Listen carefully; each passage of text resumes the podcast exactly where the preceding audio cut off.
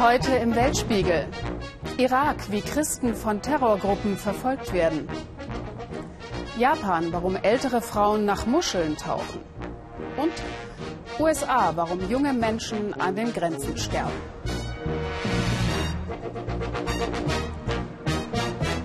Einen schönen guten Abend und herzlich willkommen zum Weltspiegel.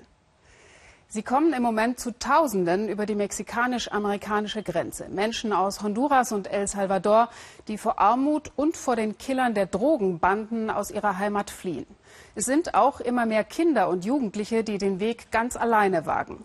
Mit 70.000 minderjährigen Flüchtlingen rechnen die US-Behörden in diesem Jahr. Ein wahrer Ansturm auf den vermeintlich sicheren Hafen USA. Hilfsorganisationen kümmern sich wie hier um die Ankommenden. Doch der Weg der Flüchtlinge ist gefährlich. Über Mexiko erreichen sie die Grenze. Viele müssen den Rio Grande überqueren und landen dann in Texas. Doch gerettet sind sie damit noch lange nicht. Ingo Zamperoni war für uns in der Grenzregion unterwegs. Mehr als 40 Grad im Schatten. Die Landschaft staubig, trocken, fast menschenleer. Mexiko ist nicht weit entfernt.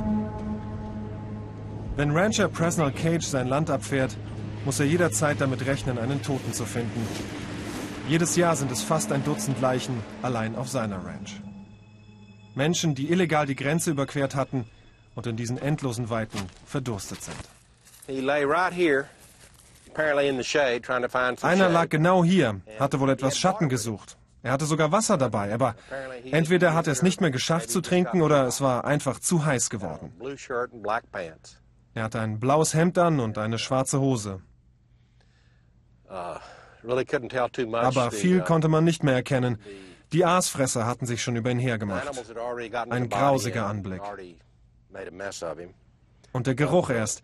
Der Geruch war einfach fürchterlich.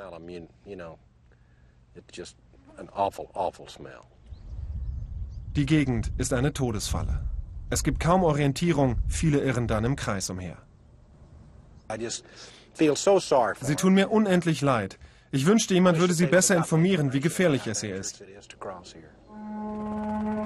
Das Tragische? Diese Verzweifelten aus Lateinamerika, die in den USA eine Zukunft suchen, haben ihr Zielland hier bereits erreicht. Manche aber nur, um auf amerikanischem Boden elendig zu sterben.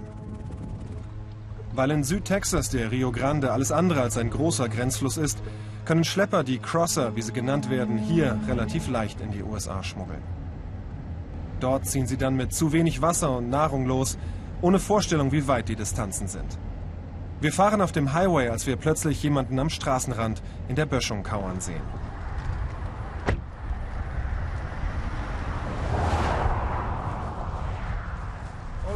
Der völlig verstörte Junge heißt Eddie, gerade mal 18.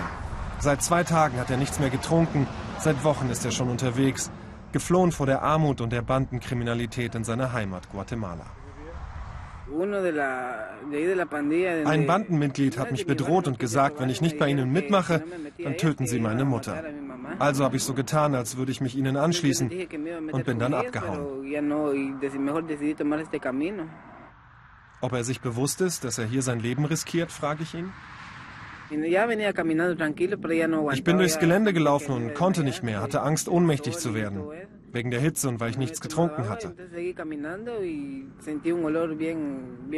Plötzlich habe ich einen fürchterlichen Gestank wahrgenommen und dann habe ich auch schon eine verweste Leiche gesehen, nicht weit von hier. Und dann bin ich nur noch weggerannt. Ich hatte Angst. Er wolle bis nach Los Angeles, sagt er. Und hat offensichtlich keine Ahnung, wie weit weg das noch ist. Wir geben Eddie alles Wasser, das wir dabei haben, auch etwas zu essen aber wir dürfen ihn nicht mitnehmen. Wir würden uns nach US-Recht strafbar machen. Das sind so Momente als Reporter, wo man echt an seine Grenzen stößt, weil wir nicht wissen, was wir machen sollten. Wenn wir ihn mitnehmen und ihn den Behörden übergeben, dann schicken die ihn zurück nach Guatemala, wo er herkommt, wo sein Leben bedroht ist. Lassen wir ihn hier, könnte er sich da draußen verirren, verdursten und auch sterben. Wir haben ihm jetzt Wasser gegeben und was zu essen. Man kann nur hoffen, dass er sich irgendwie durchschlägt. Im nächstgelegenen Städtchen Falfurias bin ich mit Sheriff Benny Martinez verabredet. Ich erzähle ihm dann doch von der Begegnung mit Eddie und bin irgendwie erleichtert, als er zum Hörer greift und die Grenzer anfunkt, um nach dem verirrten Jungen zu schauen.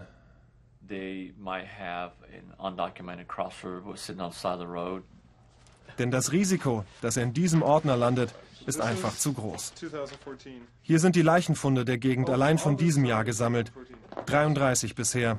Und das Jahr ist erst halb rum. Am Vormittag hatte Benny Martinez bereits eine weitere Leiche geborgen, eine Frau.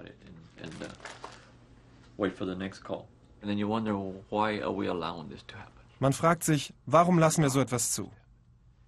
Wir alle lassen das zu, ich irgendwie auch. Wir sind doch besser als das. In einem so großen Land wie den USA dürften wir so eine humanitäre Krise nicht zulassen. Es dürfte nicht passieren. Das ist eine Frage der Menschlichkeit.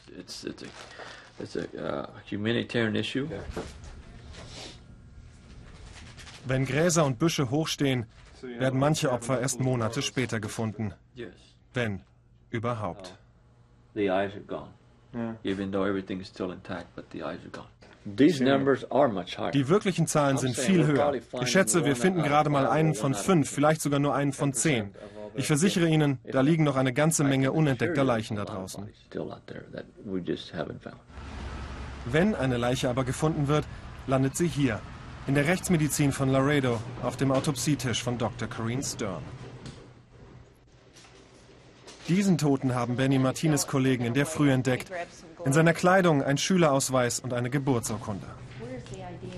Dr. Stern traut solchen Papieren erstmal nie, oft sind sie gefälscht. Aber wenn diese stimmen, handelt es sich hier um einen gerade mal 16-Jährigen aus Mexiko. Wahrscheinlich verdurstet.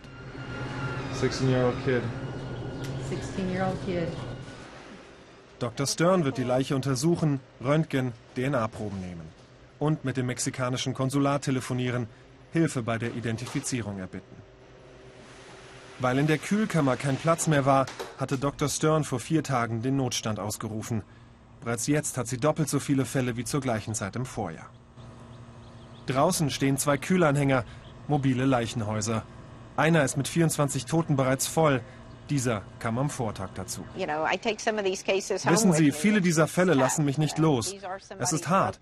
Aber ich schulde es Ihren Familien, alles zu tun, um diese Toten zu identifizieren, damit sie nach Hause geschickt werden können. Oft kommt sie sich mehr als Detektivin denn als Ärztin vor. Jedem Anhaltspunkt geht sie nach, telefoniert oft stundenlang mit Angehörigen. So wichtig es ihr ist, sie zu finden, Treffer, sagt sie, lassen sie immer mit gemischten Gefühlen zurück. Das ist dann schön, aber auch bitter zugleich, weil wir eben eine traurige Nachricht überbringen müssen, wenn wir jemanden identifizieren konnten, der vielleicht drei Jahre als verschollen galt. Immerhin können die Familien dann ihren Frieden finden, aber wir zerstören auch die Hoffnung, die sie vielleicht hatten, ihr Angehöriger könnte noch leben.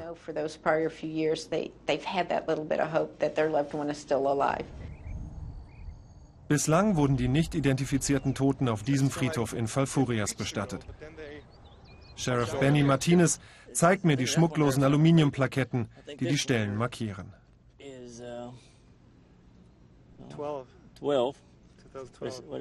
Aber wir haben keinen Platz mehr. Deshalb läuft nun ein neues Projekt, bei dem diese Unbekannten exhumiert werden. Vor ein paar Wochen haben sie an dieser Stelle die Überreste von 50 Leichen ausgegraben. Sie lagern nun bei der Texas State University. Dort werden DNA-Proben entnommen, in der Hoffnung, die Toten identifizieren zu können. Das mit den sterbenden Einwanderern ist für viele hier in Texas schon so alltäglich, dass sie abstumpfen. Es lässt sie kalt. Das ist das Problem. Und in Washington müssen die Politiker sich endlich was einfallen lassen, um diese sinnlose Krise zu beenden. Es sterben einfach zu viele Menschen hier. Das dürfte nicht passieren.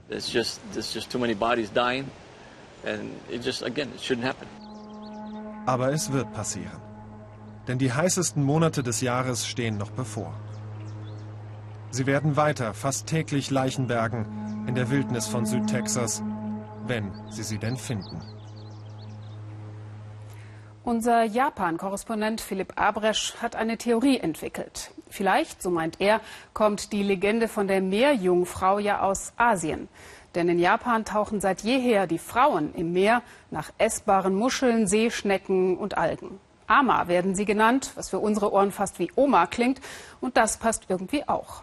Denn der Beruf der Ama ist vom Aussterben bedroht. Und deshalb tauchen die Damen auch mit über 80 noch elegant in die Tiefe. Guten Morgen allerseits. Hier spricht die Fischereigenossenschaft. Ihr könnt heute tauchen gehen. Abalone, wilde Austern und rote Seeigel sind erlaubt. Die schwarzen Seeigel lasst ihr heute bitte noch im Meer. Darauf haben sie gewartet. Die Damen auf ihren Mopeds. In Neopren und Spitzenhäubchen geht es jetzt geradewegs zum Hafen. Die vier Frauen sind Ama-Muscheltaucherinnen. Shino Kamegawa ist die jüngste unter ihnen, noch gänzlich unerfahren.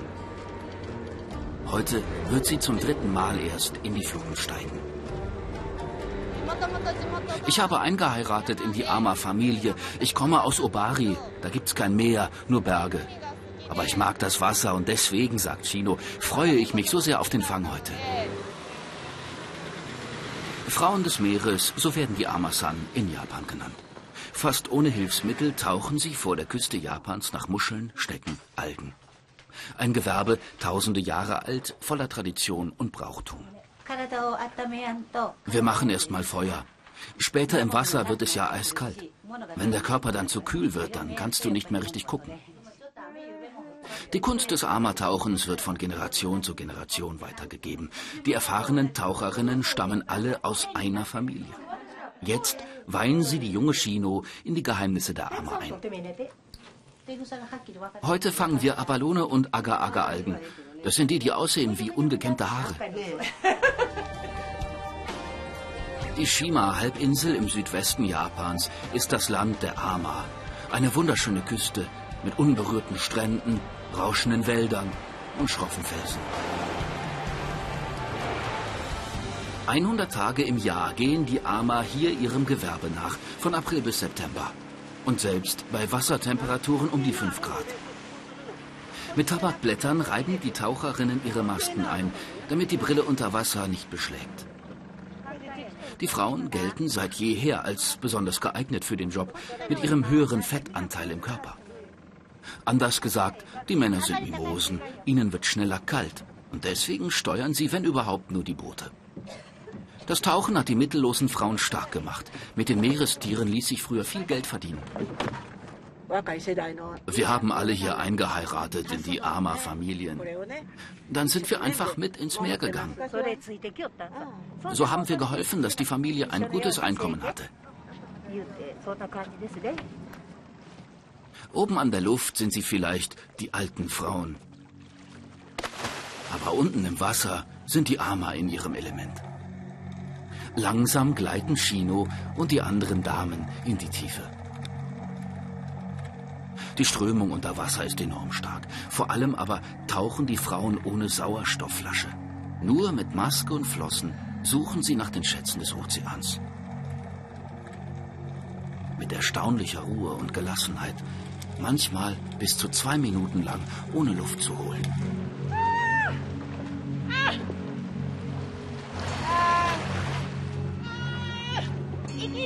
Warum ich so schreie? Wenn ich wieder hochkomme, habe ich ja keine Luft mehr. Ich muss dann meinen Rhythmus wiederfinden. Und dann schreie ich. Die anderen pfeifen oder sprechen laut vor sich hin. Jeder hat seinen eigenen Trick. Immer wieder tauchen die Ama elegant zum Meeresgrund. Abalone, Seeigel, Schnecken, Algen, Hummer, Tintenfisch, Oktopus. Man braucht Erfahrung, um all das inmitten der Felsen zu entdecken. Aber auch der junge Shino ist schließlich erfolgreich.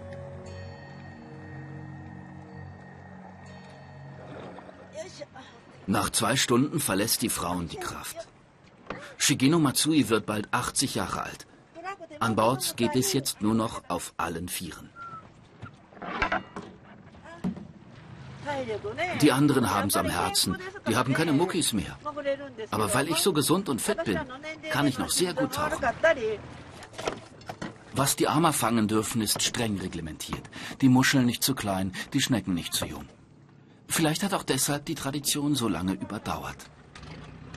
Trotzdem stehen die Ama vor einem dramatischen Wandel. Es fehlt der Nachwuchs.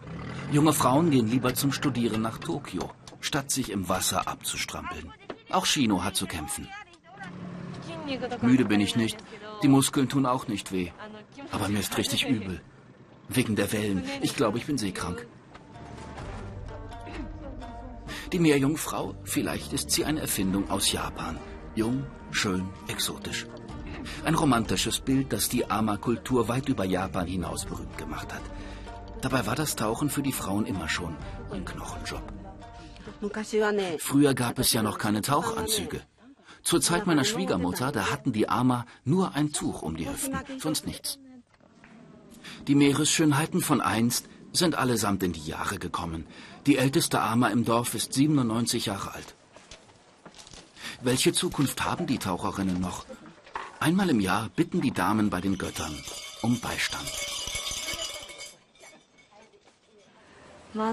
Der arme Beruf soll nicht aussterben. Das wünsche ich mir. Ich hoffe, dass so wie ich noch viele junge Frauen armer werden wollen. Die alten Taucherinnen haben Chino fest in ihr Herz geschlossen.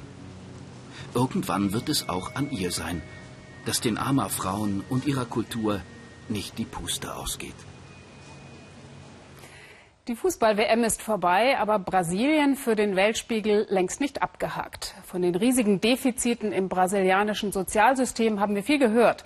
Eine große Lücke klafft in der medizinischen Versorgung der Menschen auf dem Land. Die versucht Brasilien zu schließen, allerdings mit einem fragwürdigen Deal mit dem kubanischen Staat.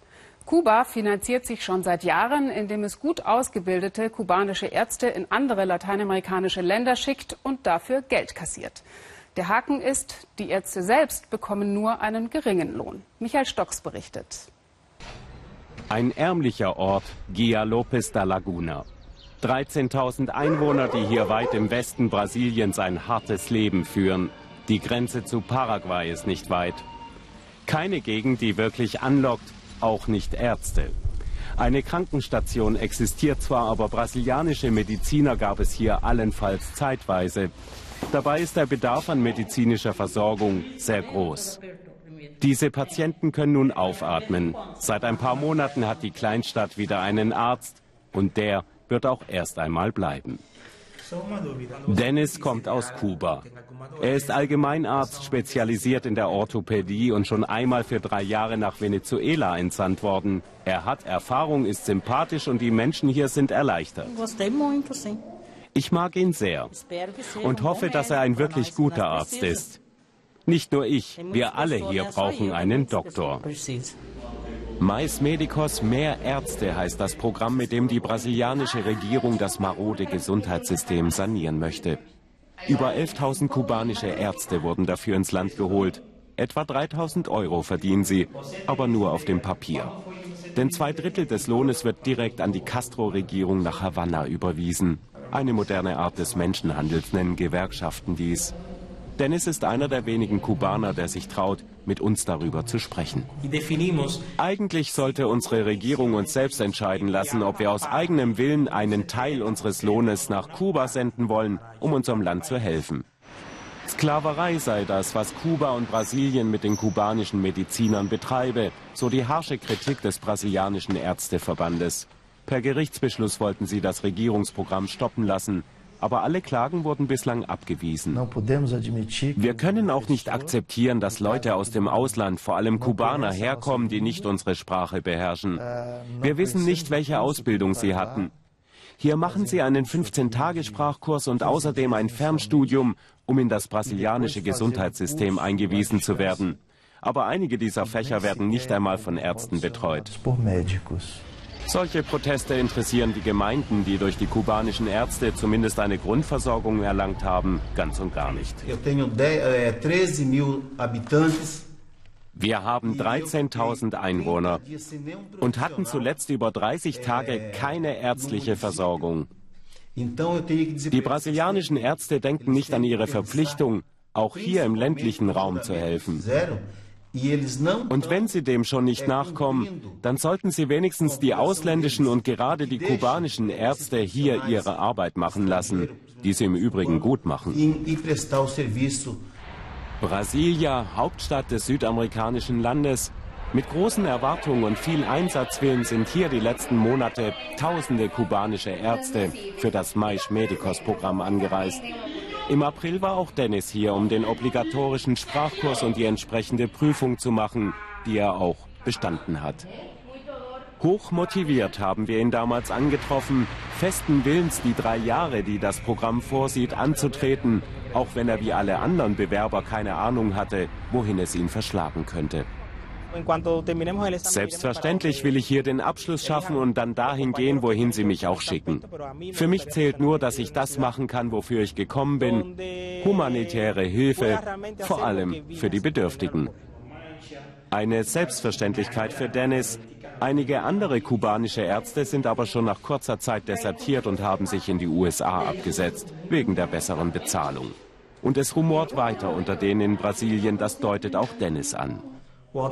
Ein Teil der Kubaner könnte sich überlegen, aus dem Programm auszuscheiden, aber das wäre zum Nachteil der Bevölkerung, die eine medizinische Betreuung braucht.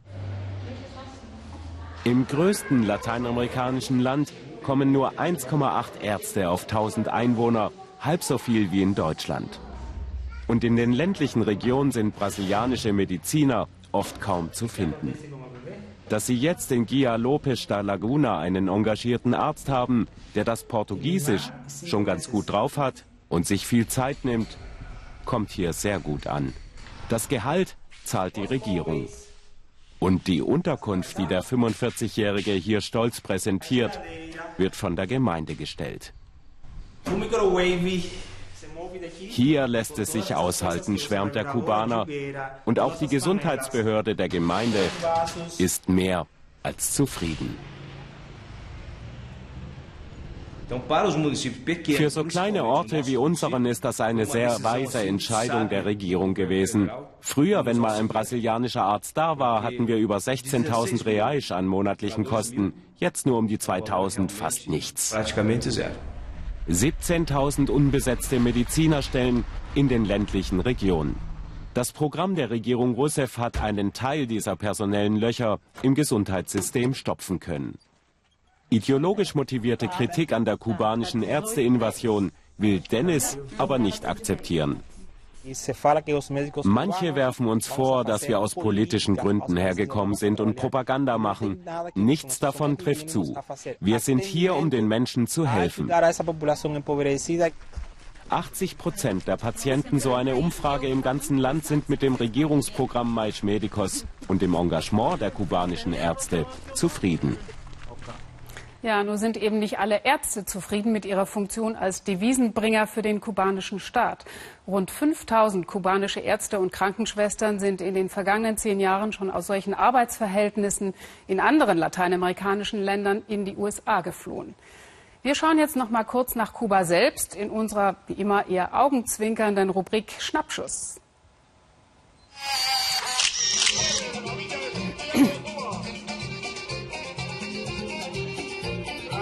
Warum eigentlich feiern die Kubaner den Karneval nicht wie der Rest der Welt im Februar, sondern im Juli? Peter Sonnenberg liefert die Antwort. Nachts, wenn die Sonne untergegangen ist, feiern sie Karneval in Santiago auf Kuba, in der heißesten Zeit des Jahres. Karneval in Santiago, das ist ungefähr so wie Rio in ganz klein, nur viel improvisierter und viel spontaner. Außerdem ist es doppelt so laut wie Mainz und Köln zusammen. Aber warum feiern die eigentlich mitten im Sommerkarneval? Was hat das Ganze mit der Revolution zu tun? Fast jeder Stadtteil macht mit beim Karneval. Ein Vierteljahr lang hat Salsa Cubanissimo ihre Choreografie vorbereitet, bis heute zur entscheidenden Nacht wenn aus Vorstadtkindern stolze Ballerinas werden, die Königinnen der Nacht. Unsere Tänzer sind der Stolz des ganzen Viertels. Viele kommen und helfen uns bei den Vorbereitungen und fiebern mit, wie wir diesmal wohl abschneiden. Manche glauben tatsächlich, Fidel Castro hätte den Karneval vom Februar in den Sommer verlegt, kann aber nicht stimmen, weil schon seit 200 Jahren im Sommer gefeiert wird. Die Tänzer interessiert jetzt mehr, ob das Kostüm fürs Vortanzen richtig sitzt damit sie die Jury mehr beeindrucken können als die anderen. Cubanissimo hat voriges Jahr gewonnen. Diesmal wird es nicht reichen. Es ist noch nicht einmal hell, da feiert Santiago schon weiter. Die Revolution. Jedes Jahr an Karneval stellen Kinder den Sturm auf die Moncada-Kaserne nach. So hat hier vor 61 Jahren morgens um fünf die Revolution begonnen. Die Rebellen hatten den Karneval abgewartet, weil sie hofften, dass alle Soldaten dann betrunken seien. Aber die Antwort, warum Karneval im Sommer ist, finden wir bei den sogenannten Kongas, den Musikgruppen, deren Tradition in die Sklavenzeit zurückreicht. Die Plantagenbesitzer sind schuld. Die haben den Sklaven verboten, im Februar Karneval zu feiern, weil dann die Zuckerrohrernte ist. Die Kubaner sagen, es wird auch so bleiben. Karneval im Sommer hat schließlich nicht jeder. Wenig Grund zur Freude haben in diesen Tagen Christen im Irak. Ganz im Gegenteil. Im nordirakischen Mossul verkündete kürzlich der selbsternannte Islamistenkalif Abu Bakr al-Baghdadi, Christen, die sich nicht zum Islam bekehren oder eine Sondersteuer zahlen, werden ab sofort hingerichtet. Die Terrorgruppe will alle Spuren christlicher Existenz vernichten und lässt uralte Kirchen sprengen. So also sieht das sogenannte Kalifat aus, das die Extremisten in Syrien und in weiten Teilen des Irak errichten. So gut wie alle Christen sind aus Mossul geflohen. Viele sind erst mal in der Kurdenhauptstadt Erbil untergekommen. Von dort aus hat sich unser Reporter Matthias Ebert auf den Weg gemacht nach Karakosch, den letzten Frontort, an dem immer noch Christen leben. Die kleine Jude verschläft ihren vielleicht wichtigsten Tag. Mutter Lida hat die Verwandtschaft zusammengetrommelt zu Judes Taufe. Eine katholische Taufe im irakischen Karakosch. Wir sind so glücklich heute bei diesem besonderen Ereignis. Es ist so schön. Darauf habe ich sehr lange gewartet. Für die Familien der Täuflinge ein seltener Moment des Glücks, mitten im Bürgerkrieg. Vor der Kirche schieben kurdische Peschmerga-Kämpfer Wache, auf Bitten des Priesters entsicherte Gewehre zum Schutz der Christen. Die kurdische Peschmerga-Armee eskortiert uns durch das Kleinstädtchen im Nordirak. Bis zu einem Rohbau, in dem gerade Flüchtlinge aus dem nahen Mossul angekommen sind. Drinnen treffen wir Shudi und Subhe, zwei koptische Christen. Beide stehen unter Schock. Vor zwei Tagen wurden sie aus Mossul vertrieben. Stell dir vor, eine Terrormiliz will dich aus deiner Stadt verjagen. Würdest du bleiben, wenn sie dir mit dem Tod drohen? Nein. Was blieb mir anderes übrig? Das ist wie Mord. Gleich nebenan lebt jetzt Familie Edward. So wie allen Christen wurde auch ihnen auf der Flucht das gesamte Hab und Gut abgenommen. Geraubt an den Checkpoints der Terrormiliz. In meinem Bauchtäschchen war unser Gold. Sie nahmen alles, auch die Schecks und das Ersparte. Wir sind geflohen, haben geweint. Alles ist weg, unser Geld, unsere Reisetaschen. Sie rissen sogar eine Centmünze aus der Hand meines Sohnes. Jetzt sind die Edwards angewiesen auf Kleiderspenden. Wir fahren nur ein paar hundert Meter weiter und sind schon an der Front. Im Visier der kurdischen Peschmerga-Kämpfer die Schützengräben der Terrormiliz Islamischer Staat. Nur einen Kilometer entfernt.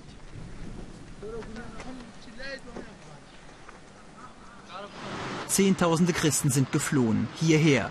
Ein Kawa, das Christenviertel der Kurdenhauptstadt Erbil. Seit Generationen Heimat für christliche Händler. Jetzt geht auch hier die Angst um vor der Terrormiliz und deren Hass auf Christen. Mitten in Ainkawa steht die Kirche St. Joseph. Hier fand der Bischof von Mossul, Emilio Nona, Zuflucht. Ob seine Kirche in Mossul noch steht oder womöglich angezündet wurde, weiß er nicht. Zum ersten Mal in der Geschichte von Mossul, nach 2000 Jahren, gibt es dort keine Christen mehr. Das ist sehr traurig und erschreckend, denn die letzten 1400 Jahre haben doch gezeigt, dass ein friedliches Zusammenleben zwischen Christen und Muslimen möglich ist. Bischof Nona will nur kurz bleiben, bei seinem geistlichen Bruder, dem Bischof von Erbil. Nur bis zu der Diakonenweihe, die er morgen hier leiten wird. Kurz darauf in den Straßen von Erbil. Das kurdische Militär sichert eine Demonstration von Christen. Es ist die erste seit ihrer Vertreibung aus Mosul. Die Christen brauchen Hilfe, um weiterleben zu können, um ihre Würde wiederherstellen zu können. Denn die Würde wurde uns genommen von den Verbrechern, die alles gestohlen haben. Lautstarker Protest. Bislang war das nicht die Sache der Christen im Irak. Doch jetzt, wo vieles, vielleicht alles verloren scheint, fällt die Zurückhaltung. Solidarität zeigen zumindest die Kurden. Eine Selbstverständlichkeit für diesen kurdischen Clanführer. Die Christen sind unsere Brüder. Wir sind hier, damit alle Religionen überleben. Wir Kurden kennen keinen Unterschied der Religionen. Bis heute. Am Ende schließen sich auch führende muslimische Geistliche den Christen an. Seite an Seite fordern sie von den Vereinten Nationen eine Sicherheitszone für Christen im Irak.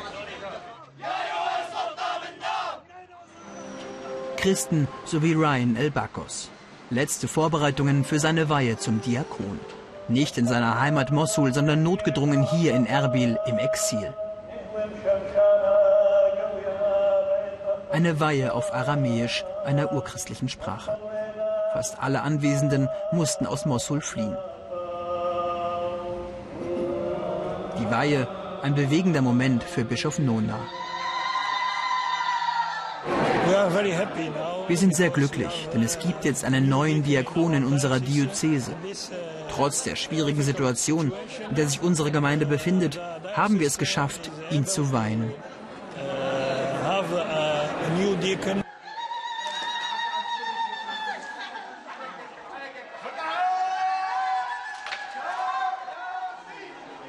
In die Feier mischt sich aber auch Wut und Enttäuschung.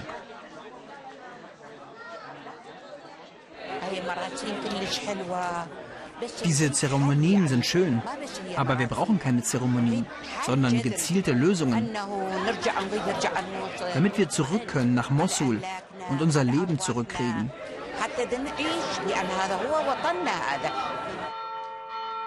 Alles, was Bischof Nona fürs Erste tun kann, ist den kleinen Rest seiner Gemeinde besuchen, der noch draußen ausharrt.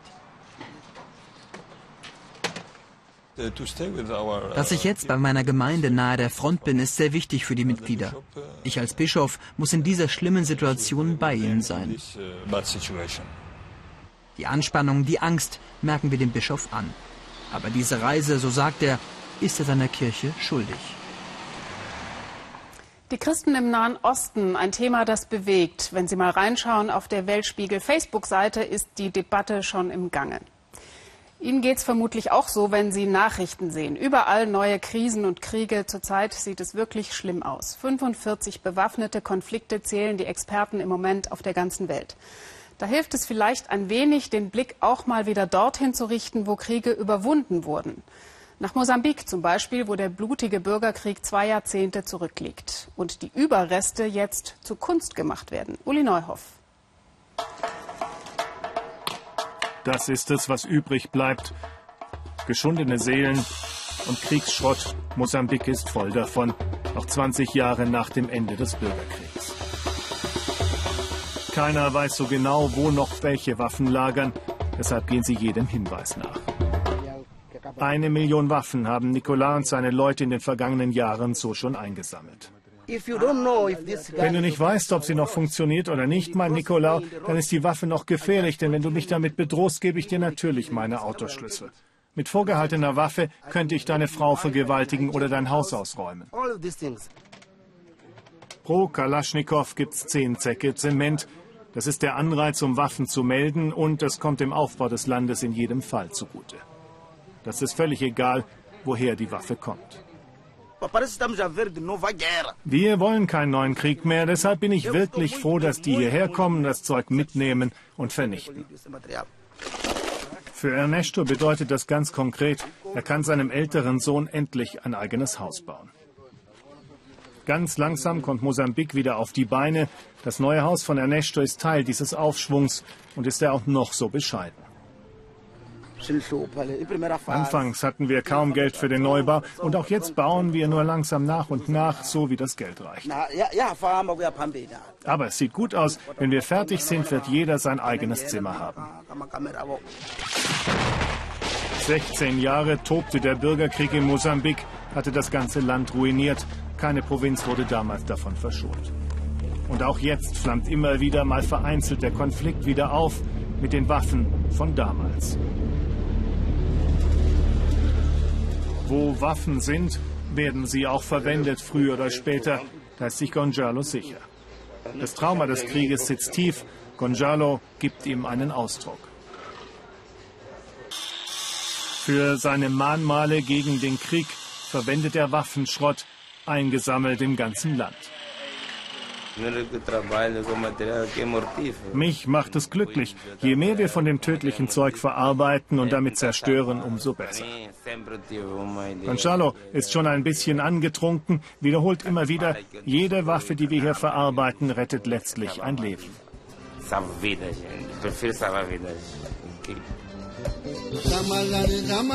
Frieden schaffen gehe nur ohne Waffen. Seine Antikriegskunst verkauft sich weltweit. Sogar der Papst hat einen Sessel aus Patronenhülsen und auseinandergesägten Kalaschnikows von Gonzalo. Frieden schaffen nur ohne Waffen, dem können wir uns nur anschließen, auch im Hinblick auf die neuesten Nachrichten aus Israel und Gaza. Die Tagesschau hält Sie jetzt gleich auf dem Laufenden. Ich wünsche Ihnen noch einen schönen Sonntagabend. Tschüss und auf Wiedersehen.